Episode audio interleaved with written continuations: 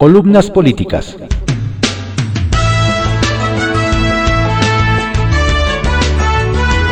Continuamos con la audiosíntesis informativa de Adrián Ojeda Román, correspondiente a hoy, viernes 3 de septiembre de 2021. Demos lectura a algunas columnas políticas que se publican en periódicos de circulación nacional.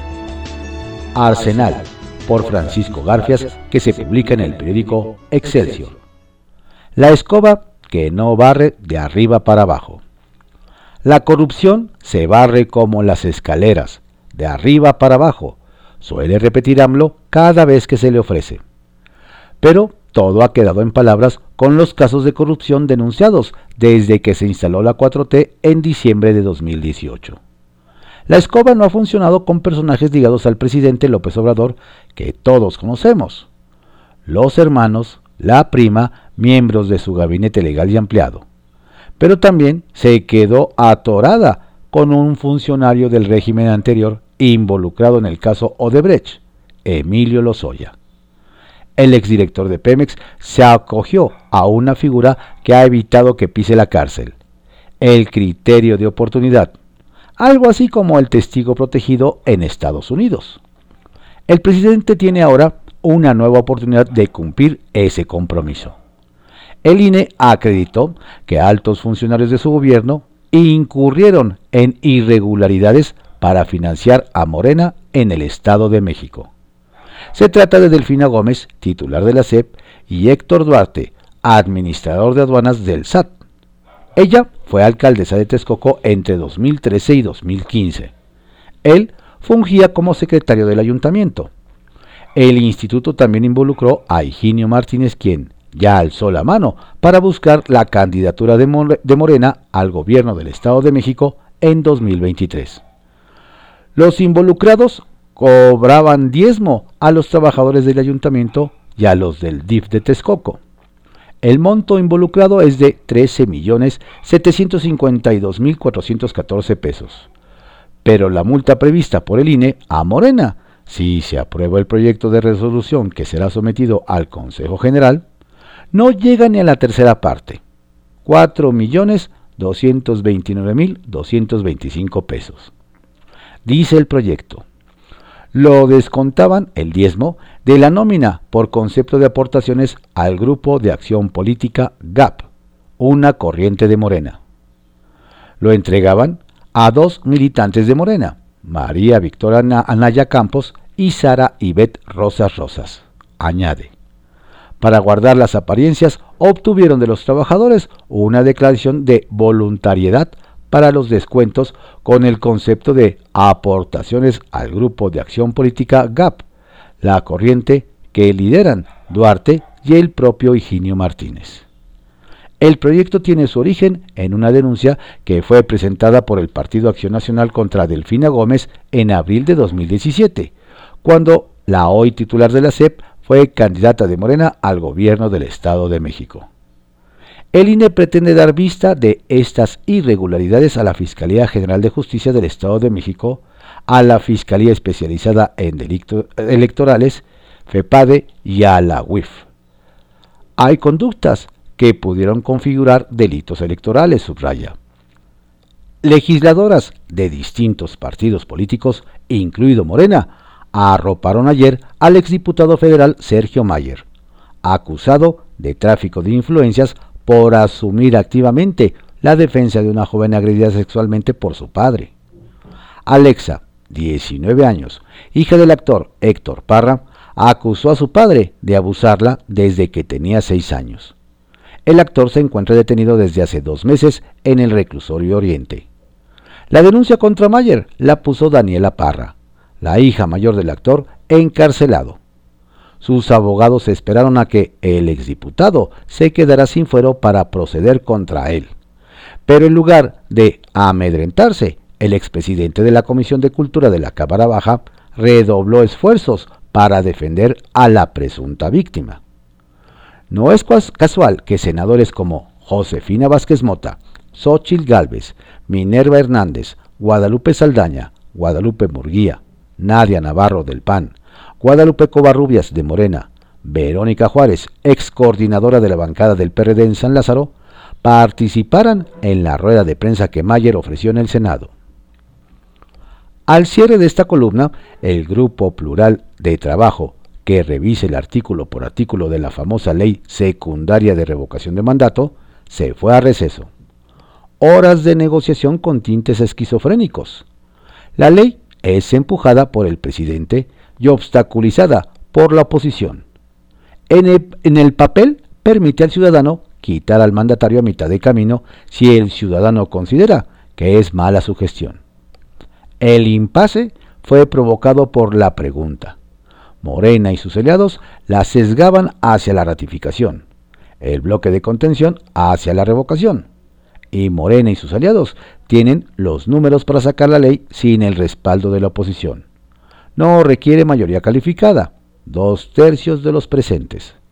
Pero Ricardo Monreal, coordinador de la bancada Guinda y presidente de la Junta de Coordinación Política, se aplicó para que el ordenamiento saliera por consenso y de este modo evitar su judicialización. Por consenso o por mayoría, pero habrá ley secundaria de revocación de mandato.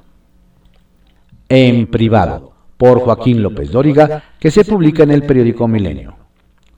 Ayer le contaba que de confirmarse, como se confirmó, que a la renuncia de Julio Scherer Ibarra a la Consejería Jurídica de la Presidencia de la República, Andrés Manuel López Obrador perdería a su principal operador, confidente, voz crítica, elemento de equilibrio de su gobierno y sus interlocutores al único puente confiable hacia Palacio Nacional.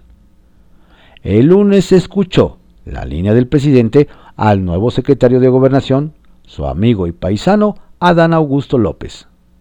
Adán me va a ayudar para hacerse cargo de todos los asuntos públicos políticos, la relación con gobernadores, la relación respetuosa con la Fiscalía General de la República, con el Poder Judicial, en especial con la Suprema Corte de Justicia y lo que se tiene que atender en el Poder Legislativo, que era el área de Julio, y por la tarde le presentó la renuncia, lo que trascendió el martes por la noche y el miércoles descalificó el vocero presidencial Jesús Ramírez diciendo que era un rumor que había publicado la prensa, reaccionando como siempre contra los medios, no ante la realidad que desconocía. La carta renuncia de Scherer Ibarra es impecable, pero no idéntica al mensaje, también intachable, que leyó en la mañanera de ayer en un hecho inédito en el que el reconocimiento del presidente a años de lealtad lo redujo a la exaltación de la fraternidad y de tarea cumplida, no de lo vivido, que al final es lo que debe contar en una relación como esa, siempre y cuando ésta no sea con iluminado para quien la lealtad es solo de abajo hacia arriba. Pero me refiero a seres humanos, no a quienes hablan de su misión en la tierra y dicen dejar su destino en manos del Creador. Por lo escuchado, su único interlocutor. En fin, que Julio se fue en agosto y se confirmó en septiembre. Su padre, don Julio Scherer García, como muchos hoy, debe estar orgulloso. Retales 1. En el Senado, Morena insiste en convertir la revocación de mandato en ratificación, cuando la Constitución habla solo de revocación. Pero lo que busca el presidente en sus alturas es eso, la ratificación y de ahí la necedad. Al final, quien decida la pregunta será el INE, lo que dará pie a seguir el conflicto. 2. Presidente. Por unanimidad, los magistrados del Tribunal Electoral eligieron a su quinto presidente en un mes, Reyes Rodríguez Mondragón, que había sido electo el 4 de agosto en relevo de José Luis Vargas y a los dos días renunció para que nominaran a Felipe Fuentes. Y 3. Fuera. El mismo tribunal tumbó al coordinador de Morena en el Congreso local, José Luis Rodríguez, lo que alteró a Claudia Sheinbaum, pues era su operador. El Tribunal Electoral del Poder Judicial de la Federación revocó su diputación para que su curul sea ocupada por una mujer. Y ni modo que Claudia lo impugnara públicamente Cosas de la igualdad de género. Historias de reportero por Carlos López de Mola que se publica en el periódico El Universal. AMLO se volverá el socialdemócrata que siempre han querido. Promete el nuevo de Hacienda. Rogelio Ramírez de la O es quizá el más fifí de todos los integrantes del gabinete, para ponerlo en términos de su propio jefe, el presidente López Obrador. Su robusta y prestigiada empresa consultora le permitió gozar de una vida francamente desahogada, recursos más que suficientes y la posibilidad de moverse a sus anchas entre México y Nueva York. Un financiero muy exitoso. No era la primera vez que su amigo Andrés Manuel, el presidente, le pedía ser su secretario de Hacienda. Pero las reglas no escritas de la política marcan que no se le puede decir que no tantas veces a un presidente. Y Rogelio Ramírez de la O finalmente le dio el sí aceptó ser su secretario de Hacienda. No me imagino que un hombre con la vida que llevaba el nuevo titular de las finanzas nacionales hubiera aceptado dejar todo para instalarse como otro florero de un gabinete en el que López Obrador es el verdadero secretario y de todo. Y eso les ha dicho Ramírez de la O a empresarios y financieros con quienes se ha reunido para empezar a tender puentes y tejer alianzas. Él cree que todavía se puede construir confianzas en el manejo económico del país. Él va a tener margen de maniobra. Él va a poder darle la vuelta. En una de las reuniones con empresarios, según me confirmaron asistentes, su frase fue, en los tres años que faltan, van a ver al López Obrador, socialdemócrata que siempre han querido prometió que en lo que resta del sexenio el presidente se parecerá mucho más al jefe de gobierno moderado de hace 20 años que al radical que ha sido en Palacio Nacional. Les confío que tiene el visto bueno de López Obrador para tomar control de la Secretaría de Hacienda y del sector energético. En lo que toca a Hacienda, para poner a todos los mandos que él considere y que todos le respondan a él, ya empezó con buenos perfiles, y especialmente para reestructurar la, oficina, la oficialía mayor, esa obesa y rebasada oficina que acaparó todo el manejo del dinero público hasta atrofiar el funcionamiento del gobierno. Y en lo que toca al sector energético, no necesariamente cambiando los titulares de las dependencias, pero sí metiendo a gente de su confianza en las áreas financieras para reordenar y tener el control el nuevo secretario de Hacienda, según las mismas fuentes, sabe que no puede cambiar el agresivo discurso nacionalista y estatizador de su jefe cuando habla de energía, pero prometió a los empresarios que sí puede organizarlo, matizarlo y sobre todo encapsularlo para que no contamine la confianza en el resto de la economía mexicana. Suena complicadísimo. Veremos. Sacia Morbos cuentan que cuando le pidió dejar gobernación, él le ofreció otras dos secretarías, Trabajo y Semarnat. Ella solicitó presidir el Senado. Estrictamente personal, por Raimundo Riva Palacio, que se publica en el periódico El Financiero. Scherer desterrado.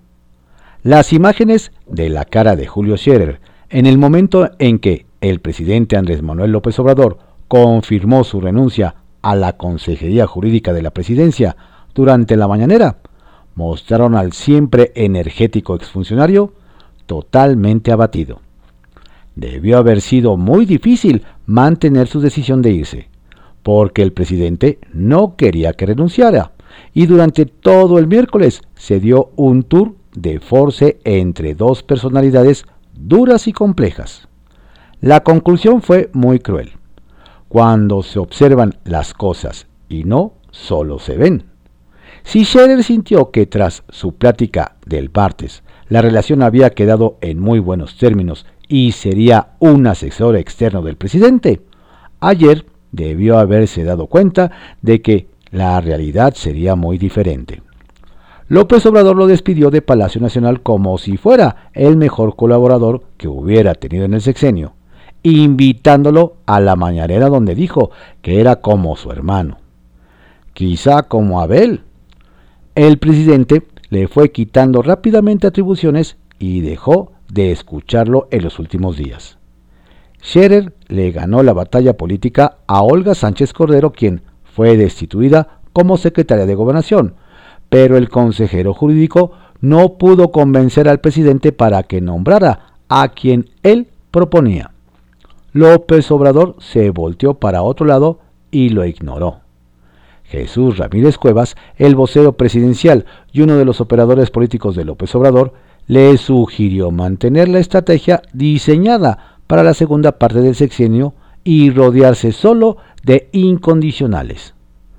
Adán Augusto López, amigo de su juventud, cuyo padre acogió en su casa López Obrador, sería el nuevo secretario de Gobernación, político con experiencia y derecho, y derecho de picaporte en el despacho presidencial. Scherer leyó bien el mensaje de que su papel como secretario de Gobernación, de facto, como lo fue sobre Sánchez Cordero, había concluido. La relación con el presidente se había venido desgastando, como se ha comentado en ese espacio, y el conflicto con Sánchez Cordero lo escaló. Hubo fuertes discusiones en Palacio Nacional donde ella se quejó del consejero jurídico, haciendo eco de señalamientos entre políticos y empresarios sobre presuntos abusos de Scherer que parecían no haber tenido eco en el presidente. Sánchez Cordero se fue de gobernación humillada por Scherer, pero dejó en Palacio un expediente que reforzaba sus dichos. A la senadora, a cuya Cámara le, la regresó el presidente, todavía le colocó un clavo adicional al exconsejero, al ser ella quien primero comenzó a filtrar el martes que Scherer había presentado su renuncia. El presidente no le aceptó la renuncia de inmediato a su consejero, pero la filtración hizo que se saliera de las manos de todos en Palacio Nacional el manejo discreto de lo que había sucedido. En buena parte porque López Obrador quería que se quedara su consejero, aunque totalmente descabezado políticamente, y lo trataría de convencer. Scherer comenzó a confirmar que en efecto había renunciado ese mismo martes, y desde Palacio Nacional trataron de minimizar lo que estaba tomando vuelo como escándalo, buscando que en la prensa prendiera la especie de que el presidente quería nominarlo a la Suprema Corte de Justicia, donde la silla del ministro Fernando Franco quedará vacante en unos meses. La decisión de Scherer de renunciar tiene el componente familiar y el político. Se quiso adelantar al presidente con su carta, pero fue López Obrador quien en la mañanera del martes, al describir las funciones que tendría el nuevo secretario de Gobernación, lo despojó públicamente de toda la operación política, enviando un mensaje claro a todos los que interactuaban con él. ¿Quién era con él que tendrían desde ese momento que establecer comunicación y relación? La negociación que vino después, donde el presidente no logró que se quedara para hacer únicamente lo que hace un consejero jurídico, debió haber provocado frustración. Personas muy cercanas al presidente estaban seguras todavía el miércoles por la noche de que Scherer se quedaría en Palacio Nacional. No fue así, y la molestia, semióticamente disfrazada, fue políticamente contundente. En la mañanera del jueves, el presidente llevó a Scherer a mostrarse ante todos con esa cara desencajada y agotada. A nadie que hubiera despedido lo llevó a ese escenario desde donde gobierna. Pero no fue un reconocimiento, sino una exhibición de poder y humillación. El presidente lo colmó primero de elogios, y hasta dijo que era como mi hermano, para luego maltratarlo en su despedida. Ha decidido dejar el cargo y el encargo, dijo el presidente de Scherer, señalando que se iba de su trabajo, pero no sería su asesor externo, porque va a reincorporarse a sus actividades como abogado. Esta última precisión prendió inmediatamente las alertas. regresará a su despacho de abogado quien es el autor de la ley López Obradorista que inhabilita por 10 años a cualquier funcionario en todo aquello que signifique un conflicto de interés? Las tareas de Scherer en, en la presidencia tenían que ver con asuntos legales, políticos y económicos, es decir, con todo lo relevante en la vida política y económica. Fue una advertencia codificada al gobierno y empresarios por parte de López Obrador para cerrar cualquier posibilidad de relación profesional y comercial con Scherer? Su salida que se vio cálida fue más de ruptura, contrario a lo que pensaba Scherer, pese a que las palabras del presidente fueron rociadas con bálsamo. Cuando renunció Alfonso Romo a la jefatura de la oficina de la presidencia en diciembre, López Obrador difundió una fotografía desayunando con él y dijo que seguiría siendo su principal enlace con el sector privado. Poncho está más en mi visión de que lo importante no es el cargo, sino el encargo, dijo entonces López Obrador. Él me ha ayudado y me seguirá ayudando. Romo le es funcional. Scherer dejó de serlo por decisión presidencial, y el trato que recibió fue el de una persona desterrada del Olimpo del poder, uno que acumuló como muy pocos en el pasado, y que perdió literalmente de la noche a la mañana. Alajero, por Marta Naya, que se publica en el periódico El Heraldo de México. Reestructuración en gobernación. Que la Secretaría de Gobernación, al mando de Adán Augusto López Hernández, va a tener más fuerza en lo político, ni duda cabe. Ya se vio cuando su nuevo titular entregó el informe ante el Congreso. Hasta la bufalada asomó de nuevo. Y con el titipuchal de cosas que ya le encomendó su paisano el presidente Andrés Manuel López Obrador. Pero esa decisión de tener una CEGOP más fuerte en lo político será aparejada con un menor peso en la protección de derechos humanos. Eso es lo que se perfila a la luz de la reestructuración que por razones de austeridad se está proyectando y que contempla la fusión de diversos organismos descentralizados y desconcentrados. Desde oficinas de Palacio Nacional, con Hacienda a la cabeza y la participación de todas las instituciones involucradas, se está trabajando en el nuevo diseño. Una reconfiguración que por ahora contempla la Comisión Nacional para Prevenir y Erradicar la Violencia, con ABIM, clave para el combate a la violencia contra las mujeres. La absorberá InMujeres. El Instituto Nacional de las Mujeres InMujeres dejará su autonomía y se incorporará a gobernación. El Consejo Nacional de Población CONAPO pasará a ser parte del Instituto Nacional de Geografía y Estadística INEGI. La Comisión Mexicana de Ayuda a Refugiados, COMAR, encargada de la defensa de los refugiados, pasará a formar parte del Instituto Nacional de Migración, que los deporta. El Consejo Nacional para Prevenir la Discriminación, CONAPRED, podría trasladarse, se está valorando, al Instituto Nacional Indigenista, INI. El Sistema de Protección Integral de los Derechos de las Niñas y los Niños y Adolescentes, SIMPINA, pasaría al Sistema Nacional para el desarrollo integral de la familia DIF. El proyecto va muy avanzado. Ya están trabajando los acuerdos para hacer los cambios más inmediatos y elaborando las propuestas de reforma de leyes para los que se ocupe. Han intentado que el presidente cambie estas propuestas, pero López Obrador impulsa estos cambios como parte de las medidas de austeridad que se correrán en su segundo tramo de gobierno. Uno de los más afectados se ha opuesto incluso. Es el subsecretario de Derechos Humanos, Población y Migración de la Secretaría de Gobernación, Alejandro Encinas. Poco ha podido revertir. Imágenes de refugiados pidiendo asilo con los agentes de inmigración que los detuvieron o de la comunidad gay, trans y demás ha atendido sus temas en el Instituto Nacional Indigenista? No parece ser muy buena idea, pero es lo que dice la nueva arquitectura en el papel.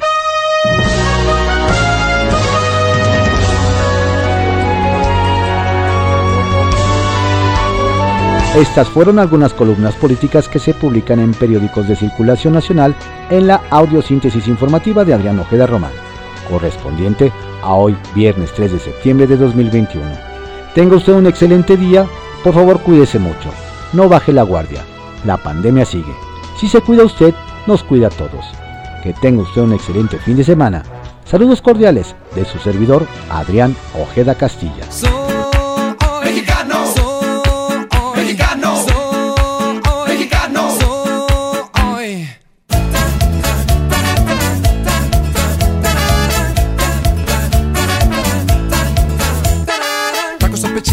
Quesadillas con atole, lomo, yetes y pozole, tortillas y guacamole con tequila pa' mi gente, pa' ponerse bien caliente, salsa molcajete. Pa' los tacos de cachete. Zapoteca, chichimeca, totonaca, los aztecas, mayas y huicholes, taromara, la cantone, razas de colores, gente de todas regiones, somos compas, somos brothers. Somos de todos colores. Soy mexicano. Soy mexicano. Soy mexicano. Soy yo soy de México, Wey. yo soy de México, Wey.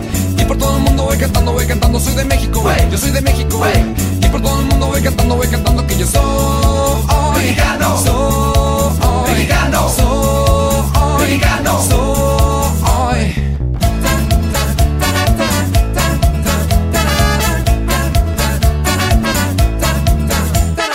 Guarachudos y rastudos, los rapados y greñudos, los riquillos, los de feria, los que viven en miseria, campesinos y punquetos, los escatos, los darquetos, los indígenas que quieren Libertad para su pueblo. Zapoteca, chichimeca, totonaca, los aztecas, mayas y huicholes, tarahumara, lacandone, razas de colores, gente regiones, somos compas, somos brothers. Somos de todos colores. Soy Mexicano. Soy Mexicano. Soy Mexicano. Soy yo soy de México, Wey. yo soy de México, Wey. y por todo el mundo voy cantando, voy cantando, soy de México, Wey. yo soy de México, Wey. y por todo el mundo voy cantando, voy cantando que yo soy Mexicano. soy Mexicano. soy Mexicano. soy mi cubano, pana venezolano, mi compa colombiano, el argentino y uruguayo. Yo soy mexicano, escucha lo que te canto, la gente de mi mundo. La gente de mi barrio. Hey Panamá, y a los de más allá, cruzando la frontera, cruzando la barrera. Yo soy mexicano, escucha lo que te canto, la gente de mi mundo. La gente de mi barrio. Soy mexicano. Soy mexicano. Soy mexicano. Soy mexicano. Soy mexicano.